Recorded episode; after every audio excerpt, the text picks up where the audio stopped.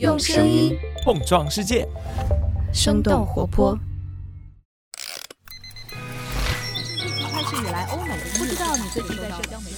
生动早咖啡与你轻松同步日常生活与商业世界。嗨，早上好呀！今天是二零二三年的四月十三号，星期四。这里是生动早咖啡，我是来自生动活泼的梦一。今天我们不仅会来关注一下中美两国政府监管 AI 的最新动态，也想和你一块来看看 Twitter 和飞书在人工智能浪潮当中的新动作。当然，京东零售的内部变动也不容错过。那就让我们一起用几条商业科技轻解读，打开全新的一天。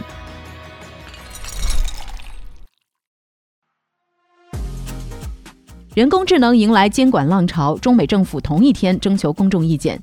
在生成式 AI 火热发展的同时，全世界科技企业最多的两个国家——中国和美国，在同一天发布了监管的相关规定。在四月十一号的中午，国家互联网信息办公室，也就是网信办，发布了《生成式人工智能服务管理办法》的征求意见稿。这份意见稿不仅明确了生成式人工智能的定义和管理范围，第六条当中还显示，向公众提供服务之前，应当按照相关规定向国家网信部门申报安全评估，并且履行算法备案和变更注销备案手续。根据财新的了解，ChatGPT 类型的产品只有通过评估之后，才能对外提供服务。而在四月十一号的下午，根据《华尔街日报》的报道，美国政府也开始考虑是否需要限制 ChatGPT 等等人工智能工具。美国商务部向公众征求意见。根据收集到的信息，美国商务部将会起草一份关于 AI 责任政策的报告。就在上周，美国总统拜登与来自微软、Google 等等公司成员组成的科学家顾问委员会讨论了关于 AI 监管的话题。拜登认为，人工智能技术是否会对社会造成危险，还有待观察。知名投资人召集会议，与硅谷 AI 巨头探讨监管问题。根据美国新闻网站 Axios 的报道，知名风险投资人 Ron Conway 在四月十二号在旧金山开设了一场讨论会，邀请了美国众多科技公司的高层来一起讨论人工智能的政策问题。来自 OpenAI、微软、Google 和苹果等公司的管理者和政策代表都出席这次会议。随着 AI 的话题越来越火热，这些人工智能领域的大公司也意识到，遵循一致的政策与标准，可以让他们在承担社会责任的同时，来推广 AI 技术的应用。Ron Conway 是硅谷著名的风险投资人，他投资过 Google、Facebook、Airbnb 和 Reddit 等等公司。在投资之外，Conway 也参与了多种多样的社会活动。二零二一年，他也加入了由比尔·盖茨和沃伦·巴菲特发起的捐赠誓言活动，表示将会把大部分的财富捐赠给慈善事业。他还曾经创立了一个 NGO，倡导硅谷的科技公司们与本地政府合作，把技术应用到公共治理当中。Twitter 正在研发 AI，公司架构已经与 X 公司合并。尽管马斯克带头签署了呼吁暂停 AI 训练的公开信，但是根据 Business Insider 的报道，马斯克正在 Twitter 内部推进新的人工智能研究项目。最近六个月，马斯克购买了大约一万个 GPU 来提升 Twitter 的计算能力，开发新的大语言模型。不过，现在这个项目仍然处于早期阶段，未来可能用于改善 Twitter 的搜索体验，提升广告的投放能力。三月初，马斯克还从 Google 旗下的 DeepMind 挖来了两位人工智能专家。推特网站上大量的用户推文可以成为大模型训练的数据。在去年十二月之前，OpenAI 可以访问推特的数据，不过马斯克随后也收回了 OpenAI 的访问权限。另外值得关注的是，加州法院的一份文件显示，Twitter 已经在架构上并入了马斯克的 X 公司。去年四月，为了收购 Twitter，马斯克成立了名字为 X 这个以单个英文字母为名字的公司。他也曾经公开表示过，想要围绕 Twitter 打造一个像微信一样名字为 X 的超级应用。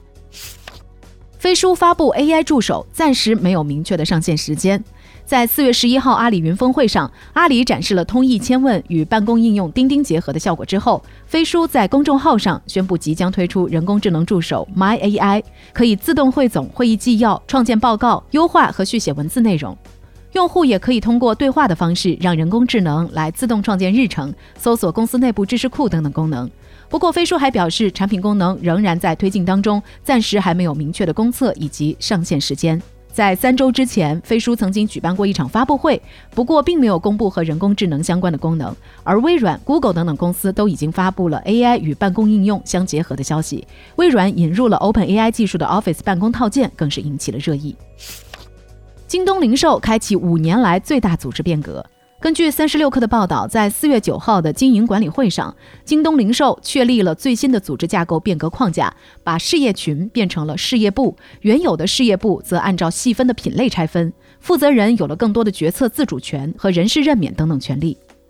拆分后的经营单元不再区分自营和第三方店铺，除了京东零售、京东物流等等业务，也将陆续进行类似的组织架构调整。二零一八年初，京东零售将七大事业部升级为事业群。现阶段，京东零售旗下一共包括家电家居、三 C 数码、大商超、大时尚等等五大事业群，以及同城零售等等多个独立事业部。这次变革之后，管理层级更加精简，京东零售普通员工与 CEO 的汇报层级最多只有三级。这次组织变革是京东零售五年来最大的组织架构调整。三十六氪的分析认为，打通自营和第三方店铺会让京东的低价策略执行得更加顺畅。目前，京东百亿补贴的几千种商品里，来自第三方卖家的产品比例达到了百分之六十五。孙正义签字，ARM 启动赴美 IPO。根据《金融时报》四月十一号的报道，软银集团的 CEO 孙正义在这一周将会与纳斯达克证券交易所正式签署协议，推动旗下的英国芯片设计公司 ARM 赴美上市。上市时间最早可能是今年的秋天，这也标志着 ARM 的 IPO 进程迈出了正式的第一步，结束了外界对 ARM 将在哪里上市的猜测。ARM 是全球知名芯片架构企业，目前全球有大约百分之九十以上的智能手机和大约百分之九十五的中国芯片采用了 ARM 的架构。在二零一六年，软银斥资三百二十亿美元收购并且私有化之前，ARM 曾经在伦敦和纽约两个地方双重上市。软银收购 ARM 之后，试图在二零二一年将其出售给英伟达，但是却没有能够成功。之后就一直计划推动 ARM 上市。这次 ARM 的估值范围在三百到七百亿美元之间，可能比出售给英伟达方案当中的八百亿美元估值大打折扣。而如此广泛的估值范围，也体现了现阶段半导体行业的波动对于芯片公司估值的巨大影响。亚马逊降低成本，开始对免费退货渠道来收费。根据美国科技媒体 The Information 的报道，亚马逊开始对从 UPS 快递站寄回的退货收取费用。在亚马逊的购物流程之中，消费者在退货的时候可以选择自行将包裹送货到 UPS 的快递站。亚马逊此前也不会对这种方式的退货收取任何费用。不过，在硅谷科技公司都在尝试降低成本的时候，亚马逊也开始对这种退货方式收取每单一美元的费用。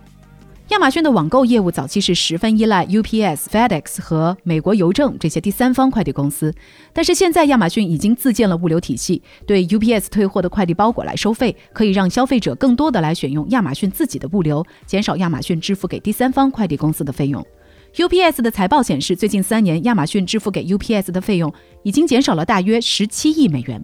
不过，亚马逊方面表示，消费者可以把退货包裹送到亚马逊旗下的全食超市 Whole Foods、亚马逊生鲜商店，或者是亚马逊的合作伙伴科尔氏百货公司。这些退货点仍然是免费的。抖音发布新规，严格控制医疗导流行为。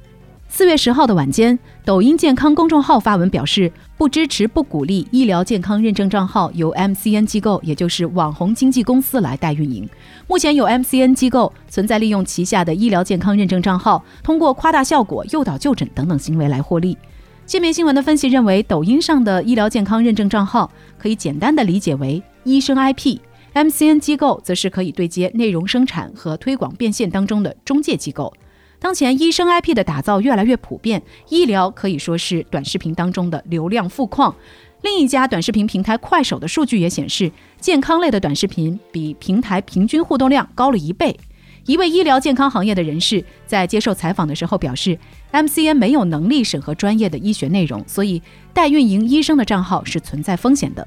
去年的六月，国家卫健委等等九个部门联合发文禁止医疗机构工作人员直播带货。但是在去年十月，抖音发布了医疗 MCN 机构新兴计划，鼓励这些 MCN 去寻找三甲医院的医生，让他们在抖音通过短视频来进行健康科普。